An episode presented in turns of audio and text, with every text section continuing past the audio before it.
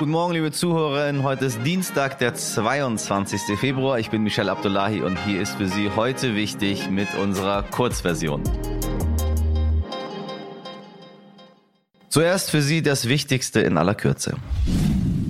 Der russische Präsident Wladimir Putin will die Separatistengebiete in der Ostukraine anerkennen. Es geht um die selbsternannten Volksrepubliken Donetsk und Luhansk. Die Europäische Union findet das gar nicht so toll, weil Russland damit gegen internationales Recht verstößt. Der EU-Außenbeauftragte und Vizepräsident der Kommission Josep Borrell will deshalb Sanktionen vorbereiten. Über die müssen die Mitgliedsländer allerdings noch abstimmen.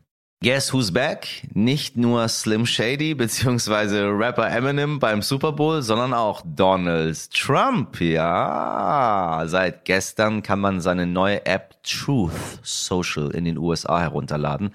Bis Ende März soll dieses neue soziale Netzwerk, das funktioniert wie Twitter, voll funktionsfähig sein. Und ich glaube, kein Punkt, Punkt, Punkt wird sich dafür interessieren. Hoffentlich. Seit Wochen wird der bayerische Ministerpräsident Markus Söder wegen seines eher schlingerartigen Corona-Kurses kritisiert. Nun will er laut deutscher Presseagentur morgen anscheinend sein Kabinett umbilden.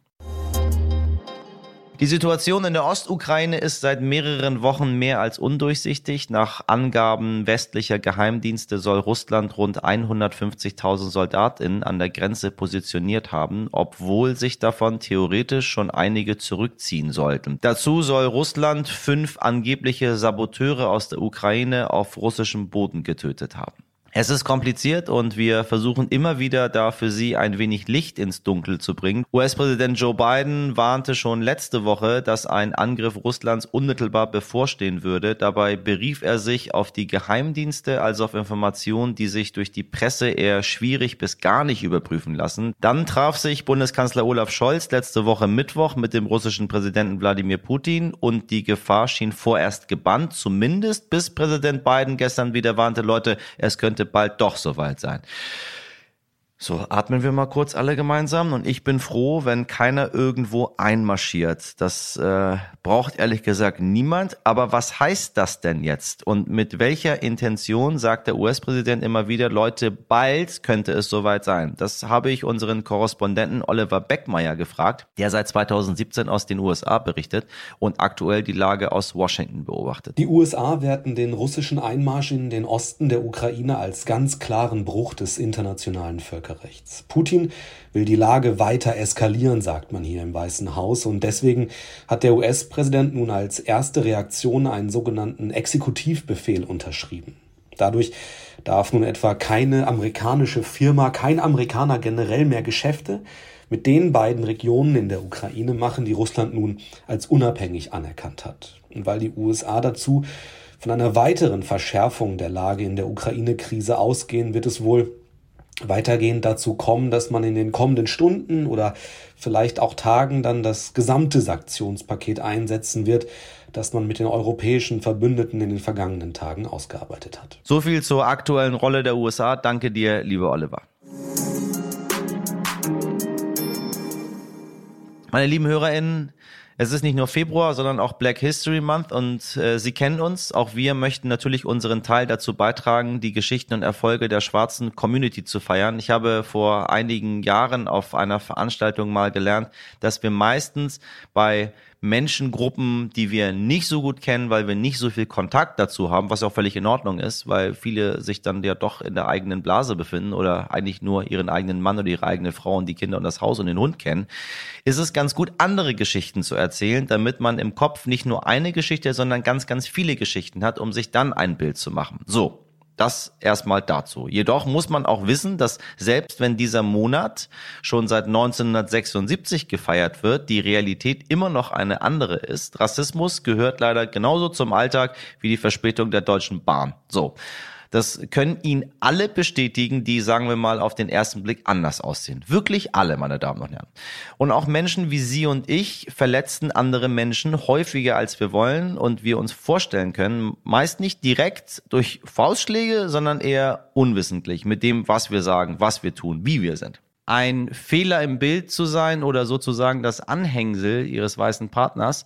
Florence Brokowski-Schekete hat schon einiges erleben müssen und trotzdem oder genau deswegen betont sie, wie wichtig es ist, dass wir alle miteinander im Gespräch bleiben. Auch deshalb freue ich mich sehr, dass sie da ist. Florence Brokowski-Schekete ist nicht nur die erste schwarze Schulamtsdirektorin, sie ist auch Coach und Autorin. In ihrem Buch Mist, die versteht mich ja, beschreibt sie ihre Erfahrungen als schwarze Frau in Deutschland, aber auch, wie es sich anfühlt, sich in ihrem vermeintlichen Heimatland Nigeria nicht zu Hause zu fühlen. Ein wirklich eindringliches Gespräch, was mir sehr, sehr viel Freude bereitet hat mich nachdenklich zurückgelassen hat, ein wenig sprachlos, aber auch mit, mit viel Humor. Hallo Florence, ich grüße dich. Hallo, ich grüße dich auch und freue mich sehr. So, ich sag dir mal was. Es ist ja Black History Month, mhm. ne? Mhm, richtig.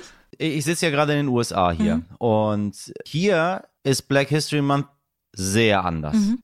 Es ist ein Riesenthema. Es ist an den Schulen Thema. Ähm, also die Kinder und die Jugendlichen unterhalten sich darüber im Unterricht. Du hast es selbst im Fernsehen als Thema auf den Sportkanälen, mhm. dass die zum Beispiel NBA-Spiele aus den 90ern mit Michael Jordan mhm, zeigen. Mhm, und das ist part of Black History Month. Und ich dachte mir so, wow, krass, also was für eine was für eine Sensibilisierung stattfindet in einem Land, was sehr, sehr viele Probleme mit Rassismus mhm. und mit Diskriminierung hat, die USA. Was ist mit dieser, mit dieser, wie soll ich das sagen, Diskriminierungssensibilität gemeint? Was ist das? Also jetzt aus meiner Sicht, ja, ähm, ja, ja äh, dass, dass den Menschen erstmal bewusst ist, also die Menschen, die von Diskriminierung oder von, von Rassismus jetzt nicht äh, betroffen sind, ja, dass denen erstmal bewusst ist, was Menschen, die davon betroffen sind, Rassismus oder allgemein gesprochen Diskriminierung, was denen widerfahren kann. Also wie sich das auch naja, anfühlt ist schwierig, weil ich kann nicht äh, das fühlen, was der andere fühlt, aber zumindest mal ein Bewusstsein dafür bekommen, dass es gewisse Diskriminierungen gibt, ja, und nicht relativiert wird. So, ach nee, das ist ja nicht so schlimm oder hat der ja nicht so gemeint oder ähm, ah, das war ein Einzelfall, solche Geschichten, ja. Du hast einen Vorfall aus der Bahn. Ja manchmal denke ich, ich habe keine Lust mehr zu erklären und denke mir so, ah, vielleicht sollte man doch noch mal irgendwas schildern, damit die Menschen doch verstehen, worum es geht, um so geschockt zu sein. Mhm, mhm. Erzähl mal kurz bitte. Ganz kurz, ich war in Berlin, wollte wieder zurückfahren mit dem ICE nach, ähm, nach Mannheim und ich fahre grundsätzlich erster Klasse und äh, bin entsprechend auf dem Bahnsteig auch dahin gelaufen und wenn du auch viel Bahn fährst, weißt du ja, man muss also wirklich erstmal eine halbe Stunde laufen, ehe man da ankommt, wo der, wo die erste Klasse Waggons anfangen. Also das macht ja. man ja nicht freiwillig, wenn man eigentlich in die zweite Klasse will, ne? So. Und dann bin ich also dahin und dann auch eingestiegen und ich habe auch keinen suchenden Eindruck gemacht oder dass ich nicht weiß, wo ich bin und wollte sogar noch eine Mitarbeiterin vorbeilassen, weil ich das Gefühl hatte, oh, die hat's eilig, die will in ihr Abteil, ja, so. Und dann sagt sie zu mir, ähm, das ist erster Klasse, zweite Klasse ist da hinten. Und dann habe ich gefragt, okay, aber warum sagen Sie mir das? Ich meine, ich habe nichts gefragt, gar nichts. Ich, ich wollte von ihr überhaupt gar nichts, ja. Und dann sagte sie nochmal, ja, weil da eben zwei, erste Klasse ist, zweite ist da hinten. Sag ich, nochmal, warum sagen Sie mir das? Und ich denke, die fühlte sich dann schon, also sie merkte dann schon, oh, ist irgendwie ein Fettnäpfchen. Und anstatt einfach einfach wo zu sagen, oh Mist, ich glaube, ich habe das jetzt falsch ausgedrückt, fing sie an zu blubbern und ihre Chefin, ähm, die Zugchefin, fing dann an, mich anzubrüllen, ja. Und da habe ich gedacht, Leute, ihr habt irgendwie was nicht kapiert. Nicht ich bin hier die Querulantin. Ihr habt einfach in eurer Sprache gerade was verschoben, ja, und es reicht ja eigentlich, um zu sagen, hey, ähm, tut mir leid, ist anscheinend falsch angekommen, dann bin ich die Letzte, die nicht sagt, hey, wir sind gut miteinander und ähm, alles gut, ja.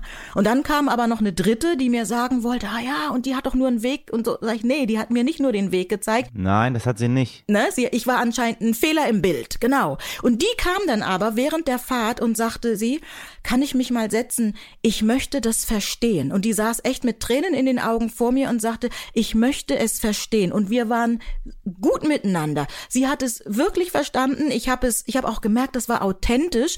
Und dann habe ich ihr auch gesagt, sag ich, so können wir doch miteinander umgehen. Also ich muss weder angebrüllt werden, ähm, noch irgendwie anders behandelt. Und es ist ja auch nicht schlimm, wenn jemandem mal ein Fettnäpfchen passiert. Passiert mir mit anderen Diskriminierungsarten ja auch. Aber dann kann man aufeinander zugehen und sagen, hey, ich will's, ich möchte es kapieren, ich möchte es verstehen, ja. Und das war's für heute in der Kurzversion. Ich möchte Ihnen wirklich, wirklich, wirklich, wirklich, wirklich ans Herz legen, ähm, unsere Langversion mit dem kompletten Interview von Florence in ihrem Umgang mit Rassismus zu hören, um mehr zu erfahren. Klicken Sie auf diesen wunderschönen Button und folgen Sie uns, empfehlen Sie uns weiter, bewerten Sie uns und schreiben Sie uns Ihr Feedback an heute wichtig Haben Sie einen schönen Dienstag, machen Sie was draus. Ihr Michel Abdullahi.